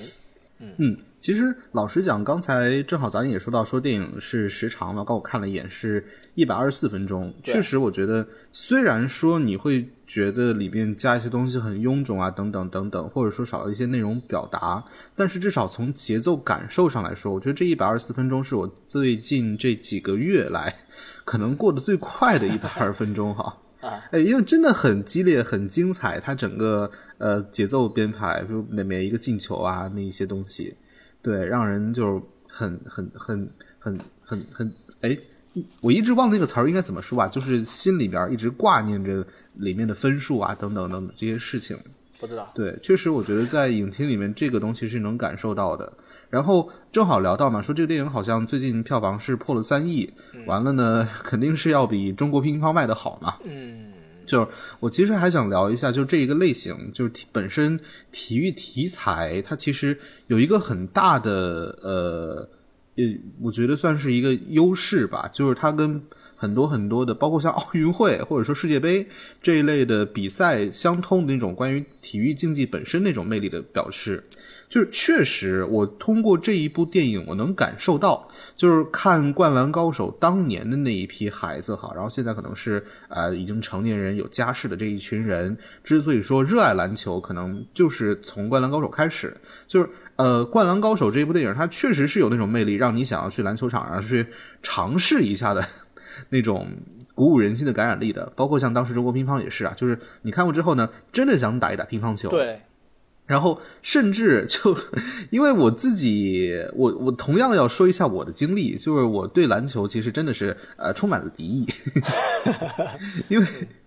从最小的时候呢，是因为抢电视这个原因，所以就看不到动画片儿，很讨厌 NBA。然后后来呢，又是因为比如说像大学的时候，我们当时是体育课选修。然后呢，我作为一个从来没有呃这个打过篮球的人，当时呢因为各种各样的原因哈，就抢不到别的课，然后无奈上了两年篮球的那个体育课。但是呢，当时我们是这样，就是你想要拿奖学金的话，你必须体育课的成绩呢是七十五分和以上。然后呢，我们体育课就是那个你要想拿高分。像篮球嘛，它就考两个东西，一个呢是定点罚篮，一个是三步上篮。嗯，对，对，然后正常情况下呢，你只要十进七，就差不多就是很有希望了。我是维持了两年十进三的记录，对，完全不在行。所以我一直说，我说篮球是我大学的时候跟奖学金之间一一一这个一起高高的厚障壁。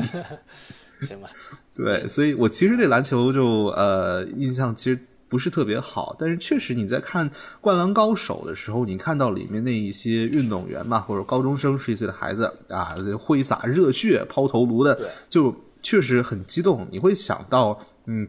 你会受到这种感染力的影响，想要去摸一摸这个球哈。就嗯这个东西，我觉得是也是很真实的。对的，实际上就是你说到了一个很、很、很、很准确的点哈，就是一部好的热血或者说一部好的体育题材的影片，最好的效果是什么？最好的效果其实就是观众在看完之后，想要把心里有一团火，想要发泄，想要去。就不瞒你说哈，就是我看完了这个《灌篮高手》之后，我出了电影院，我就出去跑了一圈。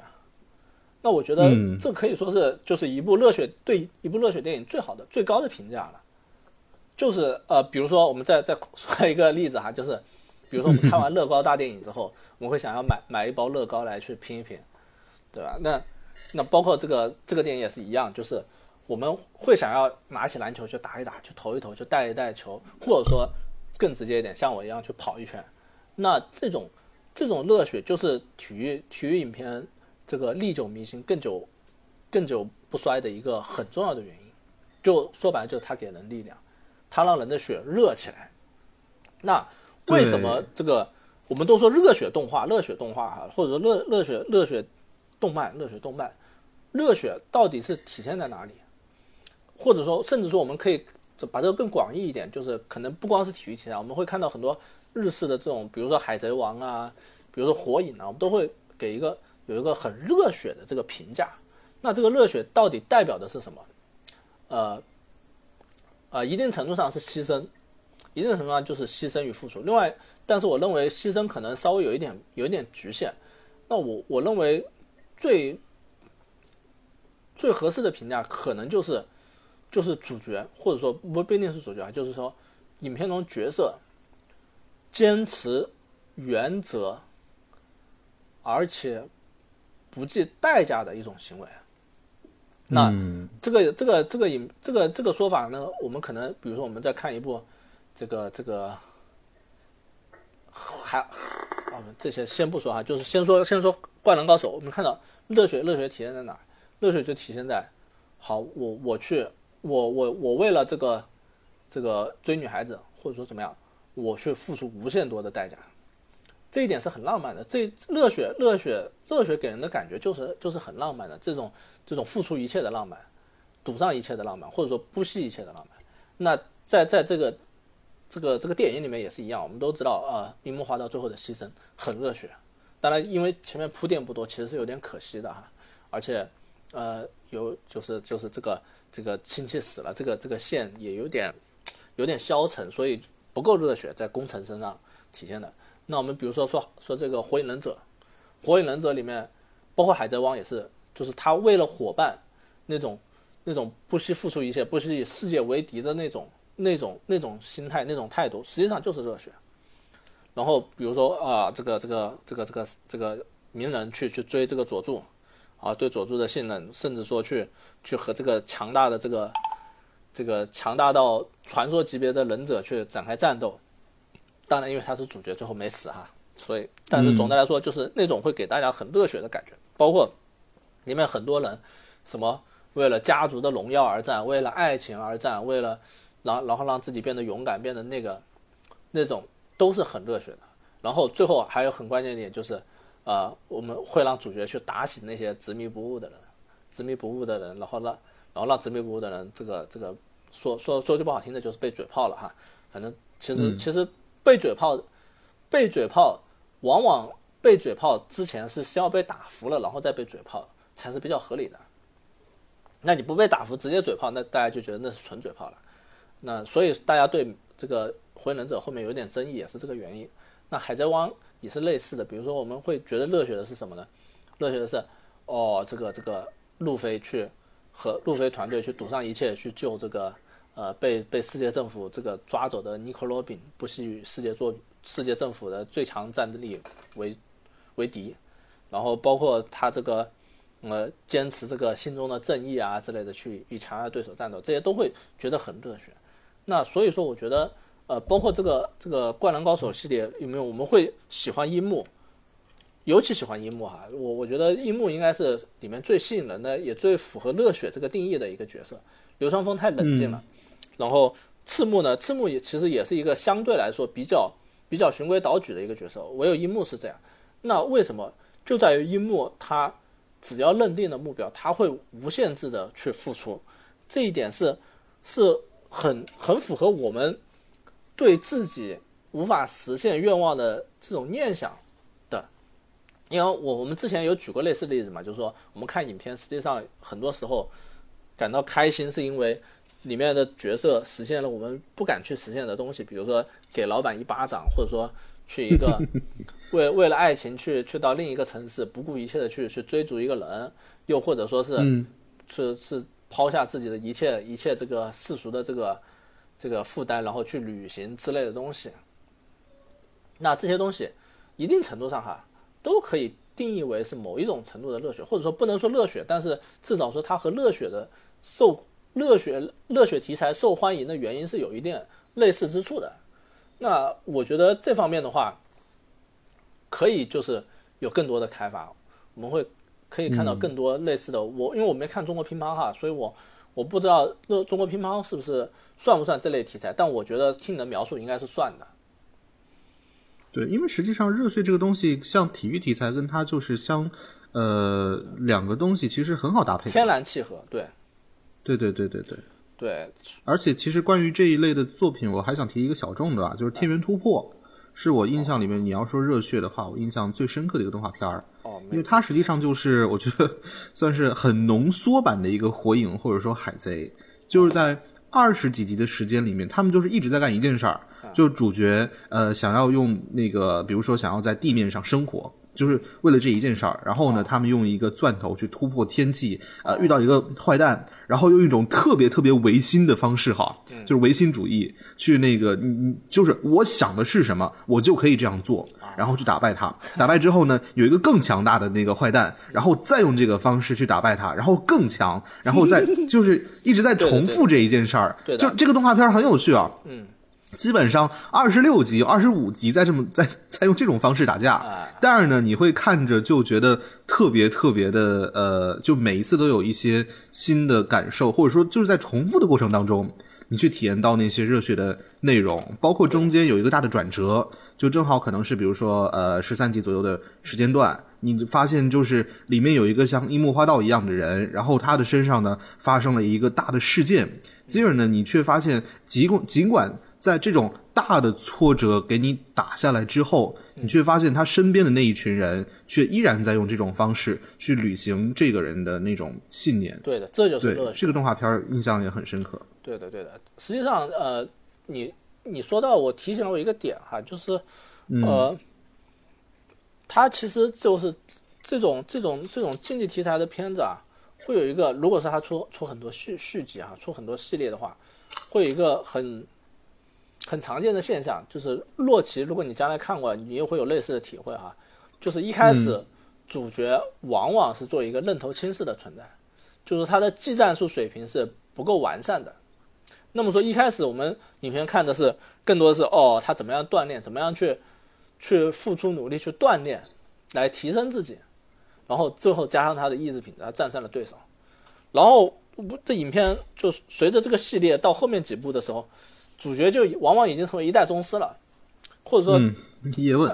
对，你可以这么理解哈，就是当然他他不是一代宗师，但是说说白了就是说他的技战术能力已经达到了巅峰，那他唯一的问题就是可能生活中的问题，或者说心态上的问题。我们会看到一开始可能这个影片讲的是啊，主角就跟着一个一个世外高人训练去练习，用一些那种看起来很土、很很很不很不科学、很不先进的方法。来训练，然后，然后战胜了一个强大的对手。这个强大对手是世界冠军。然后战胜世界冠军之后，他就世界冠军了。然后后面讲的是可能哦，他受到一些挫折，然后去战胜一个新的对手。但是呢，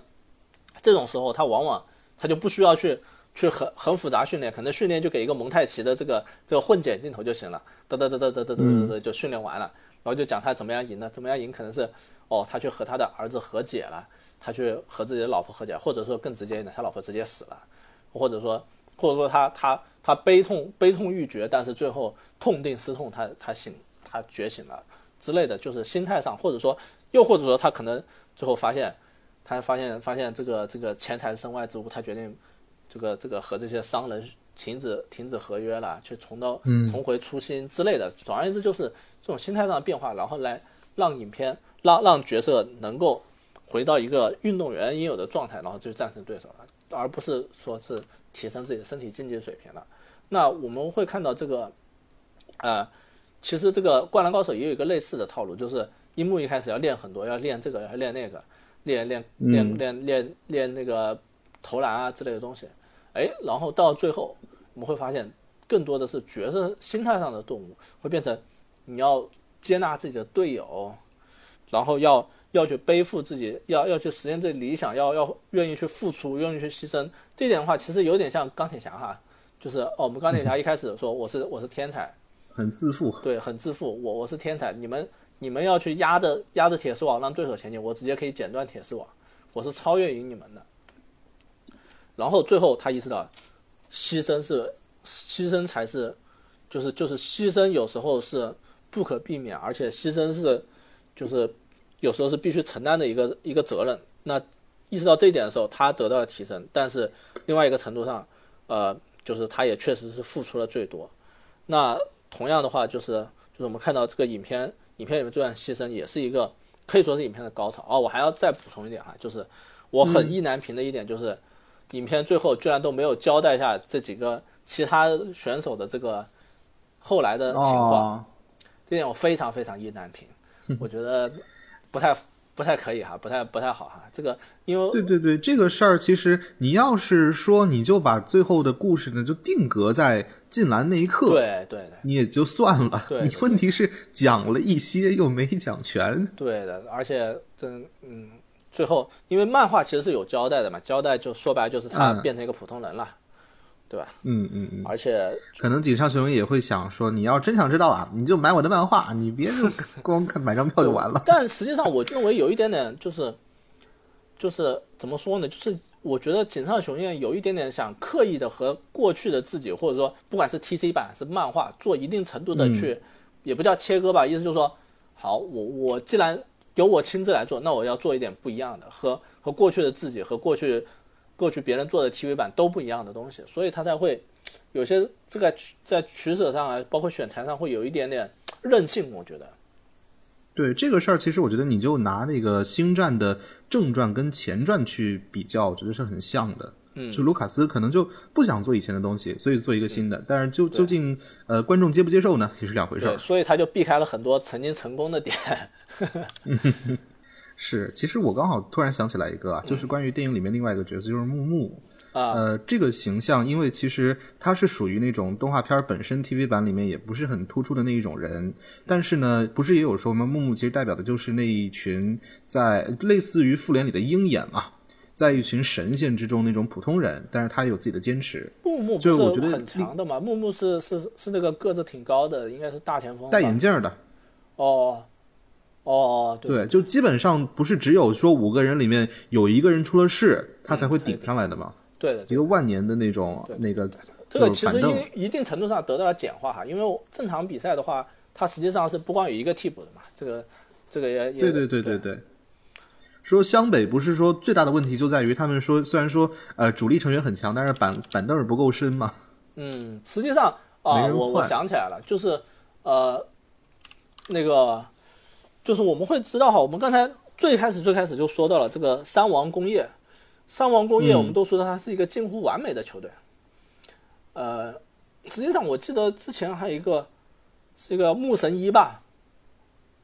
我不好像是叫你这样一说，我想起来，我以前总记得叫木木，嗯，实际上应该叫木神一，就是他们那个那个对手也是一个非常全面的一个球队，然后那个木神一也是一个近乎完美的一个选手。但是最后还是败给了湘北吧，好像败给了，好像没败，我忘记了哈。反正反正还是一个道理，就是，嗯，我刚才说到了，就是这个三王是一个近乎完美的球队，他们不管从这个比赛态度上、竞技水平上，乃至于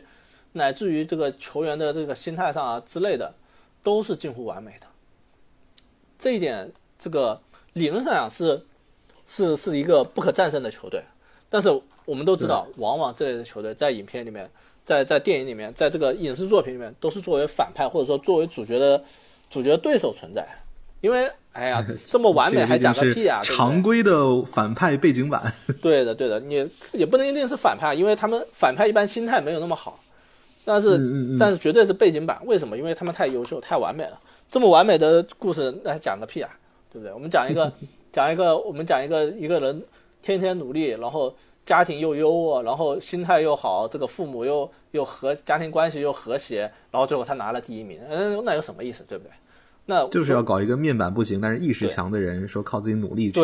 成功的那种。所以说我们会看到，就是第一，就是为什么能能战胜他，首先就是啊，让这个主角队他们都有，他们虽然说有弱点，但是他们有强点。这个强点可以和对手的这个平均的强点，就是和对手这个掰掰手腕的程度。当然，对对手的其他其他就是就主角其他弱弱势的方面，对手更强。但是可能主角最最拔尖的那个特点，可能和对手可能稍微持平，或者说稍微比对手强一点点。那这就是取胜的这个能力基础啊。所以说我们会看到啊，宫城良田虽然说个子矮，但是控球方面和对手不落下风。又或者说这个樱木，我们都知道樱木实际上是一个就是最强点比别人可能还稍微强一点点的那个水平，但他弱点非常。樱木是属于意识很差，但是体力那个玩不好他他完全没有篮球理解，对，但是他。他比如说他的身体素质就属于怪物级的，可以不管是弹跳的这个高度和这个弹速啊，然后以至于他他过于强，强到 bug 级了，所以说以至于必须得这个这个剧情剧情削弱一下，对吧？然后包括这个赤木，当然赤木是一个赤木实际上就是一个过于全面的人，以至于他都没什么表现的余地了，就相当于对手几乎每一点都比他强，他三分也比他强，内线也也可以说比他强之类的。然后流川枫呢？虽然说实力上几乎无懈可击，但心态上有问题，心态上有问题，而且防守不行哈，防守这这个简直是纸糊一样哈，这个都是问题。然后包括木木也是，木木三分很好，但是但是他那个他哦应该是三井哦三井对三井三井，所以说那第一点就是让他们有有自己的强项，然后有自己的弱项，然后强项能够和对手碰一碰。第二的话，我们当然都知道就是取长补短。就是发挥自己的强项，这是这是最常见的套路。发挥也就是田忌赛马 Plus 嘛。对对对对对。那所以说我们看到影片有有非常多的就是哦，我们轮流爆发一下，但是对手几乎就不爆发，对手几乎就是平平的那种那种那个什么，而且对手真的很少投三分。对手要是要是再多投几个三分的话，估计这个故事都圆不回来了啊。这这是第二个。那最关键最关键的一点，我觉得也是这类影片最常见的一个。处理方式也是这个可以说是，呃，最经典的一种处理方式，就是比赛需要激情，过于平稳的心态反而是一件坏事。所以说我们会看到，呃，从这个角度上来说，呃，心态好，心态平稳，不容易有波动，是一件，是一件是一件很很可怕的事情。但是我们会看到主角有爆发，主角一定会有有爆发，那反派不会有爆发的，反派。反派反派即使即使爆发，他也不是心态上爆发，可能只是什么得到什么神器才会爆发。那主角有爆发，主角的爆发在于他他们献祭了很重要的东西，或者说之类的哈，呃，主要是献祭，或者说当然心态上形成了跃升了之类的东西。总而言之，就是心态有波峰有波动，有低点才会有高点，这种高点才能够有战胜敌人的基础。又或者说，呃，这个主角愿意去付出，反派。不愿意、不舍得去付出的那种不合常理的这个这个代价，然后导致了主角能够有了战胜敌人的这个形成实力实力跃升的这个这个这个效果，然后呃这种这种波动也导致了就是啊我低谷可能非常非常低，被最后甩下二十分，那但是我的这个这个这个爆发这种情绪的这种爆发也会能能让我能够逐渐追上对手的这个这个比分。那这种，这种，这种，这种，实际上也是体育体育竞技给观众给观众的一个一个很关键的点，就是我们不希望去看到一个一个球队这个四平八稳的拿到冠军，我们我们渴望看到奇迹，我们渴望看到去落后落后很多分的逆转，或者说我们渴望去看到绝杀绝平，然后我们会看到这个这个名不见经传的小角色。去从从这个附加赛，从这个巧合，因为一个巧合才进入了正赛，然后一路杀到决赛，然后最后可能最后一刻战胜了对手，之类那种奇迹般的出现，又或者说是，说是这个这个这个小角色战胜了这个这个呃连赢几届世界排名第一，然后连赢了无数冠军的一个最强对手之类的，最后拿到了冠军，这这是我们渴望看到的东西，这也是这个就是体育竞技美妙的地方。体育竞技美妙的地方肯定不是在于最强的对手赢了，对不对？体育竞技美妙的地方恰恰是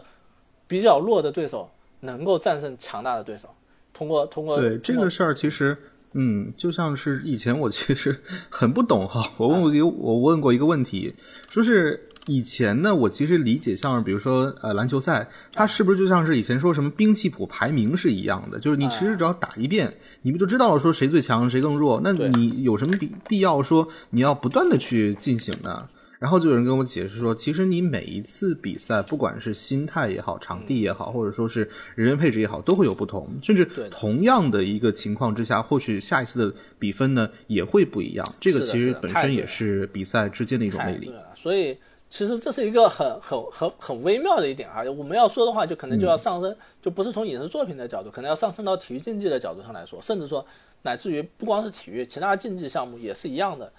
这么一个一个一个。方式来说，呃，我们往大了说，首先我要说这个，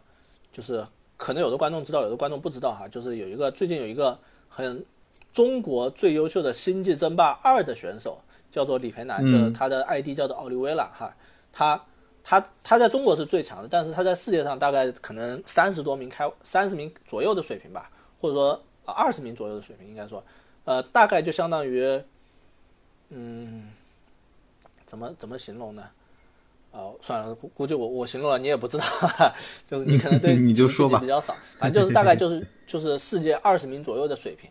那这水平就相当于说是呃，就是就是他去参加一个比赛，他能够从小组赛出现就不错了，这么一个水平。小组赛不出现就算是完成任务了。然后如果说能十六进八，能能进进去的话，就算是可以了，这个算是有进步。那如果说能能打到。能打到四强的话，就是哇塞，这个厉害啊，这个水平。那好，然后他在一个就是可以说是当年就是今年最大的一个赛事，奖金最高，然后也是最最最宏大、最隆重的一个赛事上，他的这个赛前就是主办方也不叫主，我不知道是主办方还是媒体哈预测的，就是排了一个就是每个选手夺冠的概率嘛，他的概率是百分之零点七三，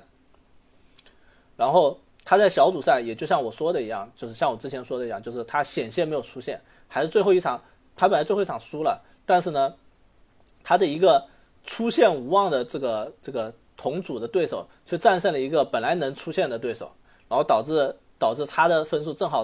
就是小分战胜了超过了那个本来能出现的选手，然后导致他涉险出现，然后结果，然后他包括他他最后打那个淘汰赛的时候，他在落后。他是波五的比赛嘛，就五局三胜制。他在零比二落后对手的情况下，连扳三盘战胜了一个很强很强的选手，然后，然后半决赛又战胜了一个很强很强的选手，然后决赛他遇到的是世界上最强的选手，然后他还是战胜了对手，他拿到冠军。哇，大家我们全国都沸腾，然后他可以说是一跃成为一个一个焦点人物了哈。这个这个呃，虽然说没有国足赢得世界杯这么夸张哈，但是我觉得大概和。大概和这个女足赢得世界杯差不多水平吧，可能比这个还要更难一些，更惊喜一些，就是这么一个事情。那那包括这个呃，这个我很喜欢的一个一个这个篮球足球教练叫做叫做穆里尼奥哈，穆里尼奥他可能他他他曾经的一些很经典的经历，就是说他曾经带了一支名不经名不见经传的球队，就是在五大联赛之外的一支球队去拿到了这个。欧洲俱乐部冠军杯的这个冠军，相当于和所有全欧洲最优秀的俱乐部战斗，然后他最后拿了冠军。就是我觉得这种就是嗯，体育精神给大家的这种这种，就在于书写历史、书写传说。这种这种历史在于什么？就在于不是说你之前赢了，下次还会赢，或者说你之前输了，下次就一定会输，或者说你的球队纸面实力。比我我的球队比比对手球队要要强很多或者弱很多，或者说我们经常会看到一个什么说，因为现在现在这个这些东西，因为信信息比较发达嘛，数据也比较比较全，我们赛前可以用非常非常多的统计来证明哪个球队能赢，哪个球队能输。比如说我的球队身价，就运动员选手的身价是你的十倍，对不对？你你可能只值加起来只值一个亿，我值十个亿，又或者说哦我的。球员这个世界排名比你高很多，或者说我的球员数据，我这个前锋一个赛季进了二十个球、三十个球，你的前锋一个赛季只进了五个球，又或者说我们两个球队之前过去的交手记录是，呃，可能十场过去十次，最后十次交手是可能七胜两平一负，那所以说一切都都证明啊，我的球队能赢你的球队，但是到了比赛场上就是完全另外一个情况了。到到了比赛场上，一切都是过去的经历、过去的数据都是都是零，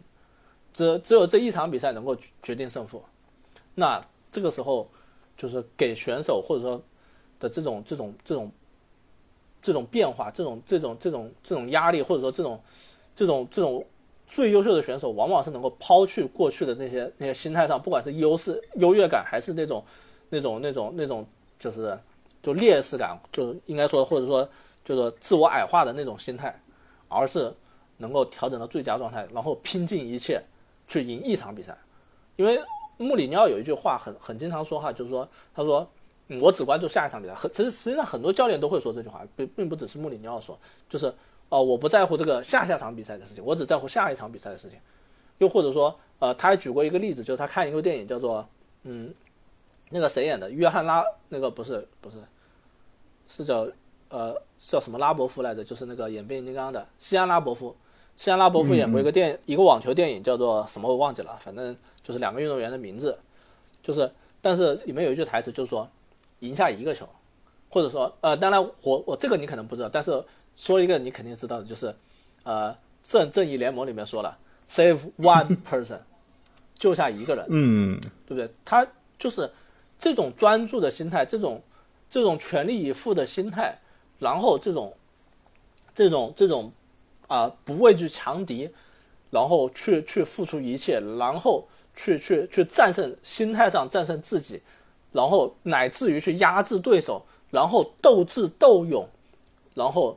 斗斗斗斗狠，这种这种这种全方位的比拼是一个体育竞技的魅力。然后最后归根结底在于，体育竞技比的是人。也像你之前说嘛，你说为什么这个选手比那个选手强，凭什么他赢不了？为什么或者说凭什么凭什么就是他？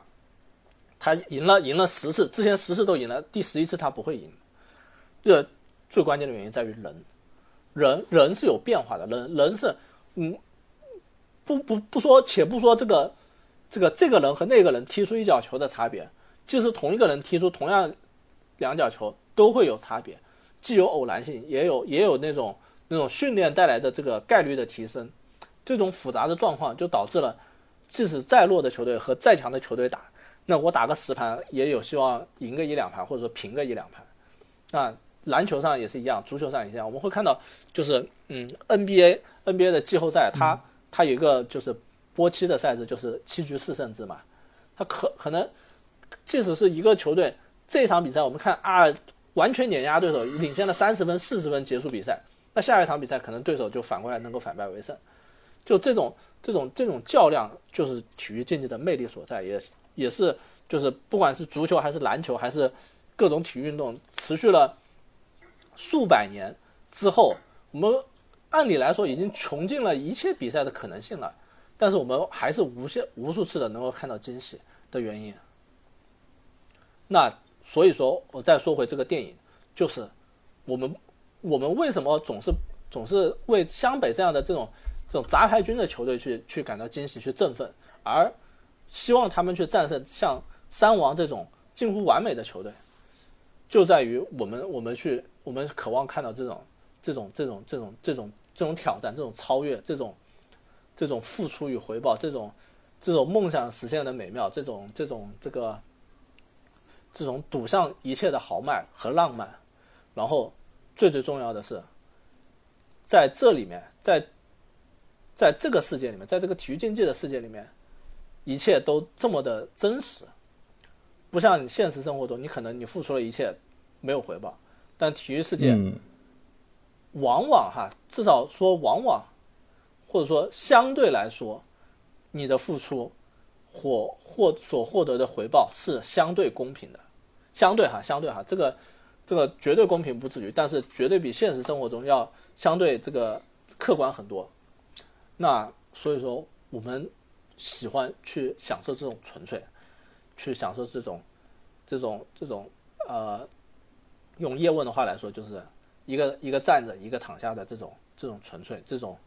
这种这种这种这种这种绝对。那我觉得这也是就是我们喜欢这个热血题材，喜欢这个体育竞技题材的最基本的原因。